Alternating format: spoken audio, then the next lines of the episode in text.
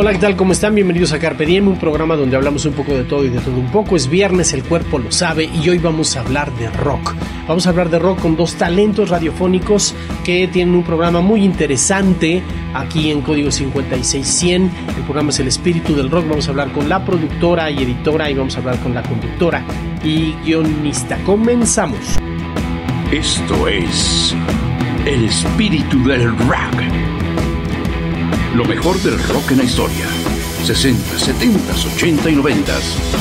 Bienvenidos.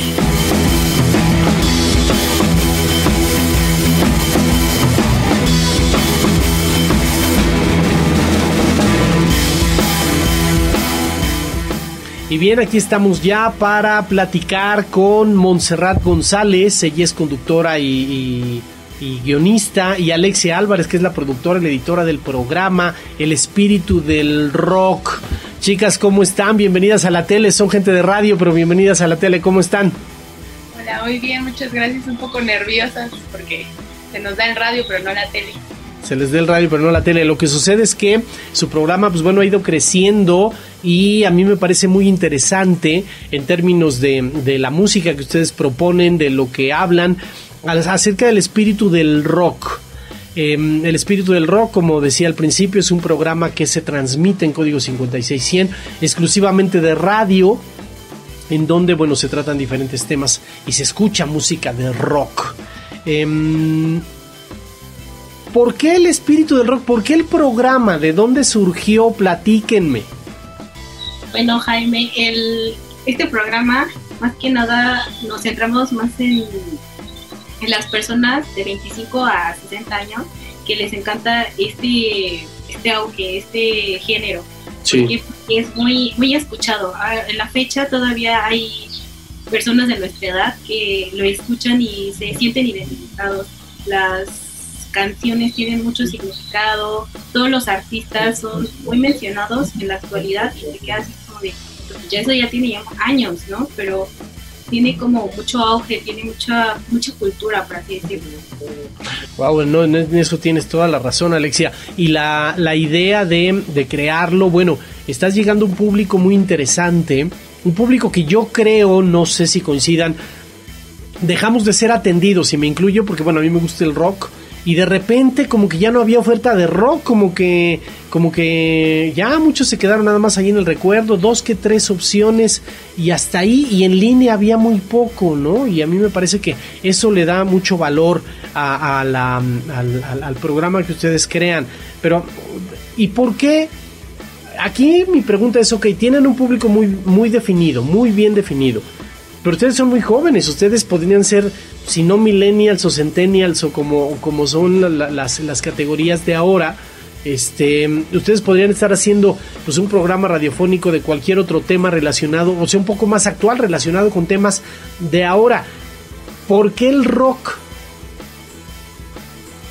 Pues ya lo menciona Alexia, es, es un es un género que ha estado todos estos años, no lo mencionas, no hay rock nuevo, no hay rock de hace 15, 20 años, pocas bandas, poco auge de rock real o clásico es el que está actual.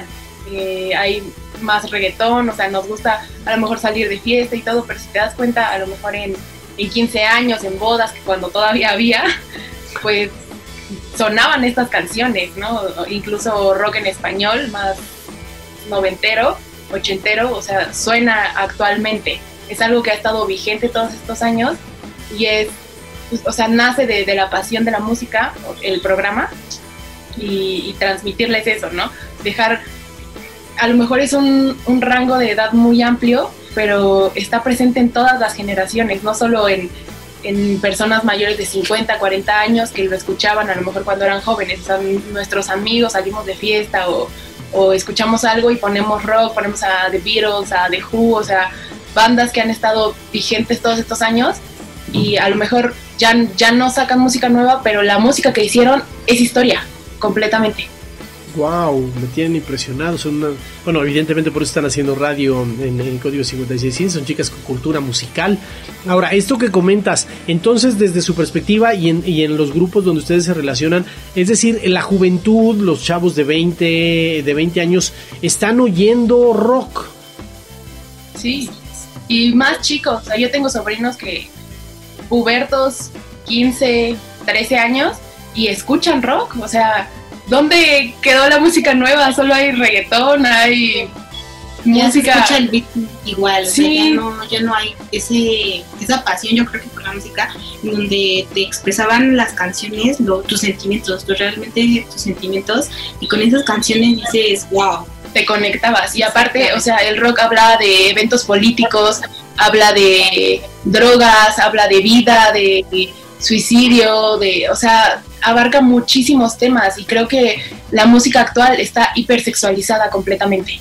Y en esos tiempos a lo mejor sí había, porque empezaba a destaparse todo esto, pero también mencionan cosas diferentes. Hace poquito hicimos un, un, programa sobre canciones polémicas y abarcaban temas muy fuertes, o sea, atacan a la iglesia, hablan de nazis, o sea, temas muy tabú, temas muy padres, entonces, o sea, el, rock es completamente historia, es cultura, o sea, si, si, te gusta la música tienes que saber de dónde viene y qué es y, y todo lo que ha trascendido. Wow, me tienen impactado.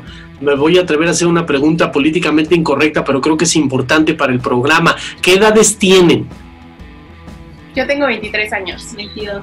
No, bueno, o sea, es decir, y digo que es eh, eh, pertinente para, para, el programa porque sí creo que eh, talentos como ustedes de 22 y 23 años, que, que, estén hablando de conciencia alrededor del rock, de la música, de, de, de cultura musical, de, de todo este tipo de cuestiones, a mí me parece muy interesante.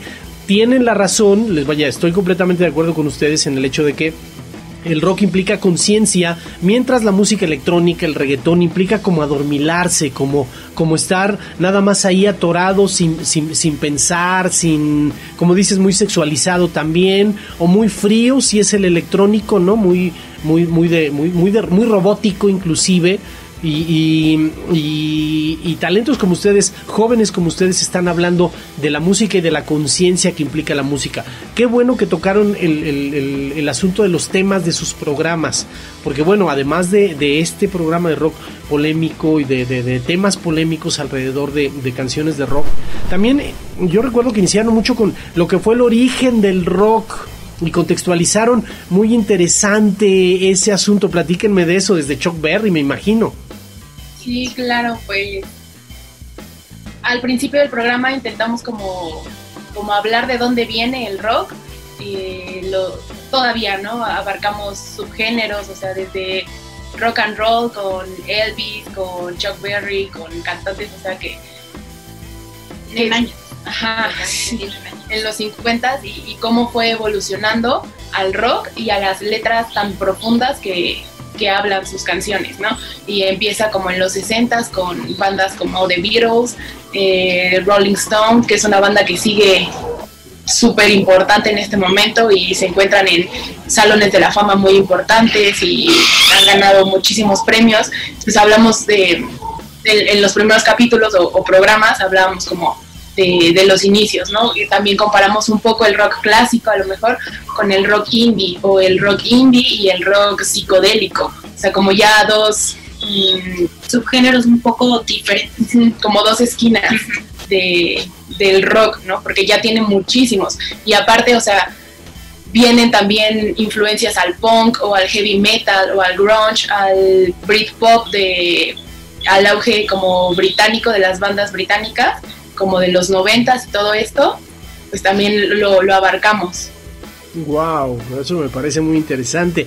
Tuvieron un programa también sobre estos subgéneros que ya estás comentando, ¿no? Y, y de qué subgéneros hablaron, cuéntenme. Ah, bueno, pero espérenme, porque si no el productor me va a regañar. Este, tenemos que hacer una pausa. Y de regresando, vamos a estos subgéneros que platicaron en su programa. ¿Sí? Estamos platicando con Montserrat González y Alexia Álvarez, productora, eh, editora, eh, conductora y este, guionista. Ambas, trabajan muy bien en relación a un programa muy padre que se llama El Espíritu del Rock. Eh, regresamos y continuamos platicando sobre este género musical.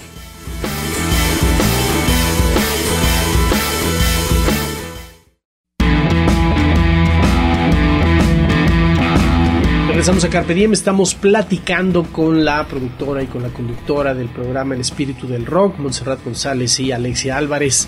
Em, nos habíamos quedado en un tema muy interesante. Ustedes plantearon un programa, bueno, han, hablado a lo largo de su programa de los subgéneros que da el rock.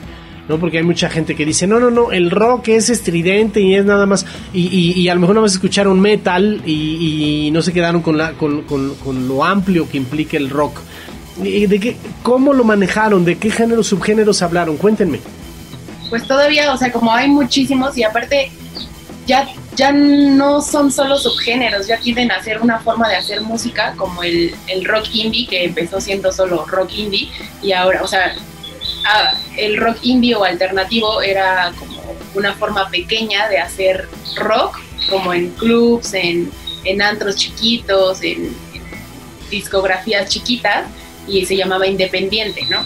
Y entonces ahora ya es una forma de hacer rock, ya es una forma de hacer música. Entonces al principio pues tocamos temas como el rock clásico, con bandas clásicas, ¿no? The Beatles, The Who, Rolling Stone, este, y después pasamos a hablar un poco de, del rock blues, fue uno de los últimos temas que hemos tocado, pero vienen más, viene eh, el grunge también, que es ya un subgénero de todos estos géneros del rock. Eh, también hablamos de del rock, ¿qué otro rock? El blues, el rock and roll también, Elvis Presley, no, han sido bastantes que en la no me acuerdo. Sí, ya llevamos como 20, 25 programas y en cada uno tocamos temas diferentes. Ah, por ejemplo, en, Navidad hicimos un, un programa como especial navideño donde, o sea, te das cuenta que hasta música navideña hay rockera. Muy buenas. Muy buenos y también hablamos como de, de algunos covers muy importantes, como cantantes como Joe Cocker, que él se dio como a conocer por, por canciones, por puros covers, pocas tenía originales. Y él como que se dedicó a coverear muchas canciones como The Beatles. Y, o sea, te digo, todo puede sonar repetitivo, pero son bandas súper importantes porque marcaron un, un, antes y un después, un auge muy importante de la música. Y, o sea, insisto en que no hay música nueva. Entonces, pocas bandas hicimos para Año Nuevo uno de rock nuevo. Y para encontrar bandas, o sea, es muy difícil, la verdad. difícil. Y aparte tienden a sonidos parecidos de bandas pasadas. O sea, no, no hay como esa creación nueva se inspiran y tienden a copiar bastante a bandas pasadas como Led Zeppelin y hablamos de, bandas nuevas, una muy buena que a mí me gustó muchísimo, se llama Highly Suspect y otra Greta Van Fleet. Greta es muy parecida a, esta banda de Led Zeppelin, muy parecida, entonces, pues ¿dónde queda lo nuevo? O sea, es decir, fue tan impactante, tan fuerte lo que se creó hace algunos años que mínimamente habrá influenciado de tal manera que, digamos, nuevas generaciones que intentan hacer rock, pues se quedan con eso nada más, con el punto de que la influencia que tuvieron de esas bandas, o podríamos decir que están copiando la, la, lo que hicieron aquellas bandas, no sé. Sí, la musicalidad, ¿no? Más que nada. Por ejemplo, hay ya canciones ya remasterizadas de Queen, por ejemplo, ya tenemos también, a, hablamos mucho de ACDC, este, igual de Rolling Stone también tiene muchas canciones remasterizadas. Está, está muy padre el género, pero pues ya no hay, este, ya no hay más, o sea, ya la gente, ya se los artistas nuevos ya se quedaron con lo pasado y ya no, ya no experimentan, por así decirlo. Por ejemplo, Queen con sus canciones que eran una maravilla, bueno, son una maravilla, ¿no? Sí. Wow. A mí me parece muy interesante. Ahora, trataron algo que a mí me, yo, yo les, les aplaudo muchísimo, lo que fue Avándaro y un poco tocar elementos de la historia del rock en México. Porque Avándaro, pues bueno, fue, fue, es un ícono de, de, los inicios del rock, después de Woodstock, de, de, eso que se provocó en Estados Unidos. Pero me gustó mucho el análisis que han hecho sobre que, bueno, Woodstock impulsó, si bien las autoridades se opusieron y, hubo, hubo controversia, pero Woodstock impulsó muchísimo a músicos norteamericanos, pero en Avándaro sucedió al revés, ¿no? ¿Cómo lo manejaron? Cuéntenme, ¿cómo lo platicaron en su programa? Sí, pues Avándaro fue un comenzó siendo una carrera de carros. Eh, no, no recuerdo bien el año 70, en los 70. Fue una, una carrera de autos, iban a haber algunas bandas, pero se salió de control. Hubo muchísimas bandas, muchísima música, mucho relajo, mucha droga, marihuana, o sea, experimentación y, se hablaba como de, de que la juventud en esos años, o sea, ya, ya estaba y que con el rock ya se iban a volver drogadictos. Sí, era como una mala influencia. Entonces aquí en México, lejos de que impulsaran el rock, lo censuraron completamente y por eso como que muchas bandas o, cantantes de esos años eh, se veían pues censurados, eh, no tenían mucho éxito o se escuchaban como por radios piratas, como por ilegal, más o menos, y fue así como obtuvieron más fama pero Avándaro marcó también un, un antes y un después en la música mexicana, en el rock, porque antes podía así sonar, tuvo auge estos años, pero cuando fue el concierto lo clausuraron completamente. O sea, el rock estaba castigado aquí. Sí, sí, sí, era perseguido inclusive, ¿no? Con un asunto de que si si tocas rock eh, es a la cárcel, eh, estos famosos hoyos, los hoyos funky, ¿no? En donde, en donde era donde los músicos podrían, podían iniciar, bueno, podían tocar, ¿no? Este, Three Souls in My Mind, ya estaba, ya estaba ahí, una botellita de Jerez, digo, no, no, no, no, soy propiamente de la época, pero sí, les, me tocó mucho esa parte y me parece muy interesante que lo hayan, que lo hayan tocado en su programa. Ahora, tuvieron uno muy interesante también sobre el Club de los 27. Cuéntenme de ese programa. Eh, pues el, famosísimo, famosísimo club eh, está Kurt Cobain, eh, Janis Joplin, Amy Winehouse, el de Jim Morrison, ¿quién más? bueno, cantantes, o sea, que que comenzaron esta famosa teoría conspirativa o leyenda en la que cumplías 27 años y estabas en el auge de, tu carrera, en la fama completamente y morías, ¿no? Pero realmente viene un trasfondo en el que abusaban muchísimo de drogas, del alcohol, eh, todas estas como emociones mucho más fuertes. Entonces eh, hablamos como de la vida de, de Janis, ¿no? que fue muy importante. Ella se dio a conocer en el, en el Festival de Woodstock.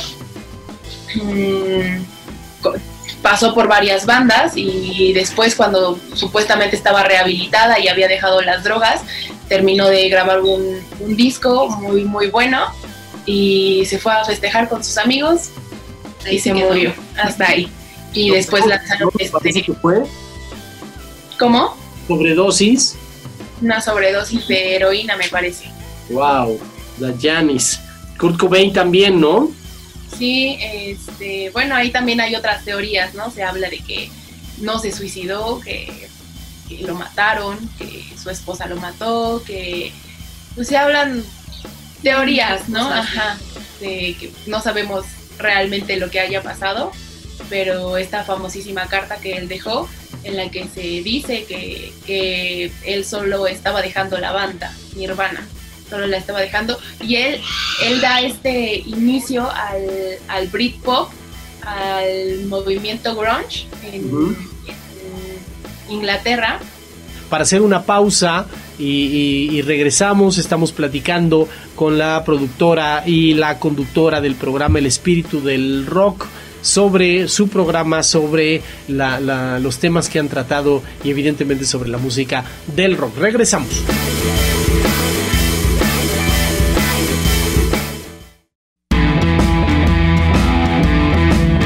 Regresamos a Carpe Diem, estamos platicando con la productora y la conductora del programa El Espíritu del Rock, con Alexia Álvarez y Monserrat González sobre su programa. Y chicas, nos habíamos quedado en, en, ese programa que le dedicaron al Club de los 27, me platicaron de Kurt Cobain, me platicaron de Janis. Les decía Jim, Morrison, a mí me parece una figura icónica del rock, alguien muy interesante por su personalidad, también muy clavado en drogas, pero vaya, un poeta, este líder de, Doors, que me parece también una de las bandas icónicas. ¿Cómo, cómo manejaron la vida de Morrison en, esto del Club de los 27? Pues también hablamos un poco como de la banda, de, del auge que generó, de, lo importante que eran sus canciones, de la letra, del que fue como de los primeros en, experimentar con estas drogas, eh, que también dio un, un, auge muy importante o, un cambio al, a los conciertos, ajá, pero a los conciertos como más, más en esa onda. Sí, sí, sí. Ya Pacheco y Cruzado ya se habían metido psicotrópicos y eso daba una, una, un ambiente distinto, ¿no? Proyectaba desde el escenario eh, de, de, formas distintas. Quizá no fue el primer rockero que subió drogado, pero, pero sí el que más se le notaba, ¿no? sí, sí se le notaba bastante y justo me parece que también murió de una sobredosis de heroína. Entonces, pues yo creo que también era la controversia del rock, ¿no? El, que ya eras un rockstar y pues ya te metías lo que fuera, ¿no? Y tenemos el claro ejemplo, sí, de, de Beatles, que Lennon y George empezaban como a experimentar y se jalaron a Ringo y a Paul y Paul como que no quería entrarle y era como más reservado y todo, pero pues también al final le entraba, ¿no? Yo creo que era parte de, crear música, de crear los videos, o sea, si te das cuenta de, la estética de los videos de esos años, pues se les nota que, se metían algo para echarse tremendas canciones y aparte canciones larguísimas, porque eso también es muy importante en el rock, las canciones son bastante largas, o sea, mínimo duran cuatro minutos, pero hay bandas que se aventaban siete minutos, nueve minutos y en conciertos se alargaban mucho más porque lo importante del rock era el, los solos de guitarra, los riffs, eran muy importantes en esa época. Entonces era como lo que marcaba que, que fueran canciones de rock o rock clásico, que después se derivaron otras y empiezan a ser como más cortas. No, bueno, sí hay canciones de rock progresivo, eh, además muy bellas, con una estructura de sinfónica, pero claro, en términos de rock, ¿no? Tenían una obertura, un andante, eh, todo, todo lo que, lo que marcaba estructuralmente una, una sinfonía y, el, y muchos grupos de rock progresivo sobre todo lo desarrollaban con, esa estructura, porque eran músicos de conservatorio, o sea, el rock se alimentaba, sobre todo el rock progresivo, se alimentó muchísimo de músicos que salían del conservatorio y lejos de irse a una, a una sinfónica, pues armaban su grupo de rock y, y, hacían cada cosa sensacional. Dentro de estos 27, imposible no mencionar a Jimi Hendrix. Claro, eh, y su banda de Jimi Hendrix Project.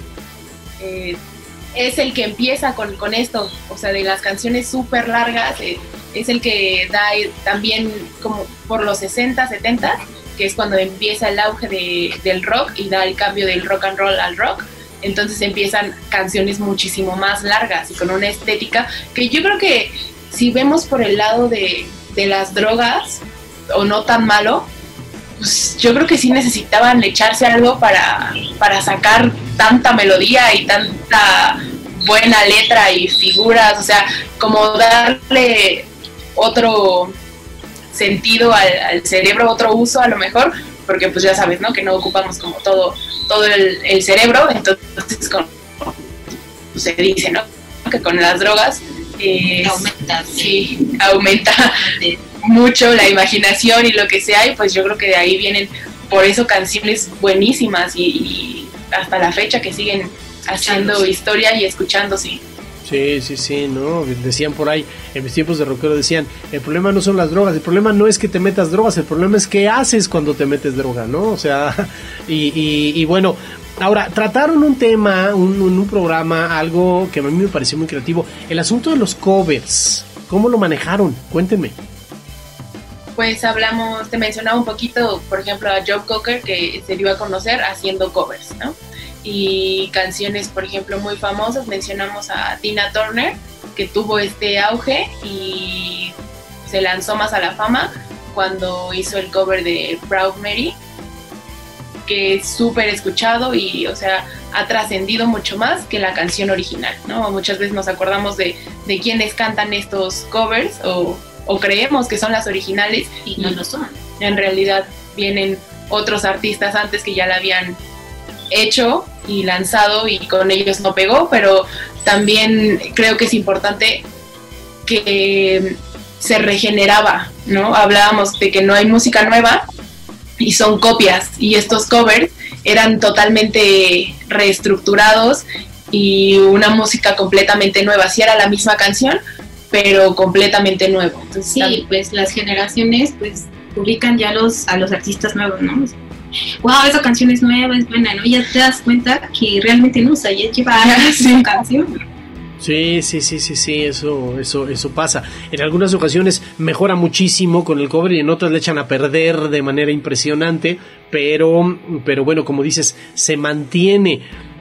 ¿Será, chicas, que este asunto de los covers y este eh, eh, refuerza esta... Mm, es esta conclusión que ustedes toman alrededor de que, bueno, no se está haciendo rock nuevo, en realidad se está como, como retroalimentando de sí mismo, pero no se está haciendo propuesta nueva y es mucho, esto de los covers lo indica. Como todo tiene que evolucionar. Sí, en eso creo que ahí tienen un punto muy interesante. En mi época eras rockero y alucinabas otro género que no sea el rock, por ejemplo, ¿no? Este. Y, alguien estaba. Y sobre todo la gente del rock estaba casado con el asunto del rock. Y ahora, como tú bien dices, pues alguien puede escuchar rock, como dices, jóvenes que escuchan rock, quizá por influencia de sus padres, de sus amigos, de. Y, pero al mismo tiempo escuchan electrónica, este, te bailan un reggaetón, o sea, es decir, esta, esta identidad del género se ha, ido, se ha ido transformando. Me queda poco tiempo y luego ya saben cómo es el productor, ¿no? Así de, de, de, tajante. Creo que ustedes lo, lo, lo, sufren igual que yo. Este, rápidamente. ¿Cómo es su proceso creativo? ¿Cómo productora genera ideas? Eh, eh, ¿Se lo transmite a guionista? ¿Guionista lo plasma? ¿Viene la grabación? ¿Después la edición? Platícame un poquito cómo es su dinámica el inicio eh, ampliamos como los temas, ¿no? ¿Sabes qué? De todo hacer esto y todo esto, pero al final, de cuentas somos muy unidas, creo que en el trabajo somos muy unidas y se sacan cosas increíbles, ¿no? Ella es la guionista y luego me dice, es que no, ya no sé qué hablar, y le digo, a ver, ya hablamos de esto, vamos a hablar de la vida de tal, o vamos a hacer como, no sé, una combinación de las mejores canciones de rock, y así como que ya le agarra la idea y ya dice, ah, sí, y ya tiene su guion, y digo, pues ya a la hora de, conducir le echa muchas ganas. Yo creo que lo importante aquí que, que funcione bien es que hay mucha comunicación, o sea, sí trabajamos juntas, pero creo que también somos amigas, entonces eso ayuda mucho a que si platicando de repente ya sale como que, ay, oye, ¿viste esto? Y sale tal canción y sale X cosa, entonces como que ya vamos agarrando, yo también a veces me desespero porque sí me gusta el rock, pero una que otra, ¿no? Y entonces cuando dijimos vamos a hacer este programa, pues de dónde sacamos, ¿no? Yo no viví esos años, a lo mejor si tuviera 50, 60 años podría hablarles muchísimo más, ¿no? Entonces pues todo es, buscándole y, ayudándonos. También le digo, pregúntale a tus papás o a gente más grande. Cuando hicimos lo de Abandaro estábamos buscando entrevistas y y habla con la familia y yo ahí me saqué unas historias de la familia también, ¿no? Entonces eh, eh, es esta conjunción de, de, ver qué tema sacar y, yo le pregunto mucho, oye, ¿te gusta este tema? ¿Y quieres que hablemos de esto? Y, y esta canción te gusta? Y luego ella me dice, no, esta estuvo bien fuerte, habla temas bien feos. Entonces, pues es ahí, y yo le agradezco infinitamente que, que me arregle todos los las trabadas y todos los errores que cometemos ahí en, la cabina, porque pues es ella la que hace magia con todo, ¿no? O sea, lo que ustedes escuchan ya está arreglado, ya está corregido, sintonizado, todo súper bien, pero es ella la que, la que se lo echa. No, bueno, pues quiero felicitarlas y ya se nos acaba el tiempo. Eh, cerremos nada más, eh, díganme eh, qué horarios tiene su programa, eh, por dónde lo podemos, la gente lo puede escuchar. Eh, cerremos con eso. pues está los viernes, el primer programa a las 12 del día, es el programa de estreno, luego se repite a las 4 y a las 8 de la noche. Y los miércoles vuelve a pasar a las 4 de la tarde, son las repeticiones aquí por código 56100 Este, esperamos que pronto se puedan subir como, como podcast para que puedan escucharlos completos y quieran, si quieren repetir o algo así, si se perdieron de alguno, pero de todas más hay muchas repeticiones, o sea, ya no hay excusa de que se perdieron. No, bueno, está sensacional porque desde el viernes en la oficina y luego a la hora de comer y luego ya en la tardecita puedo llenarme de rock eh, eh, con ustedes y el miércoles pues repetir, repetir eso. Quiero agradecer a, eh, a Alexia Álvarez, productora y editora a Montserrat González, conductora y guionista del programa El Espíritu del Rock. Quiero felicitarlas por su cultura musical y por su talento, porque, bueno, cada sacar el, programa con esos estándares, la verdad es que este, es muy meritorio. Las felicito a las dos y, pues bueno, que la gente escuche más rock. Y, si no hay, bueno, pues reciclemos el, el, el, rock que sea como sea. Aún reciclado, en mi opinión, vale mucho más la pena que un pinche reggaetón. Sí, a ver si no nos queman. Muchísimas gracias, chicas. Gracias a ti, por invitarnos. Esto ha sido Carpe Diem. Nos escuchamos la próxima.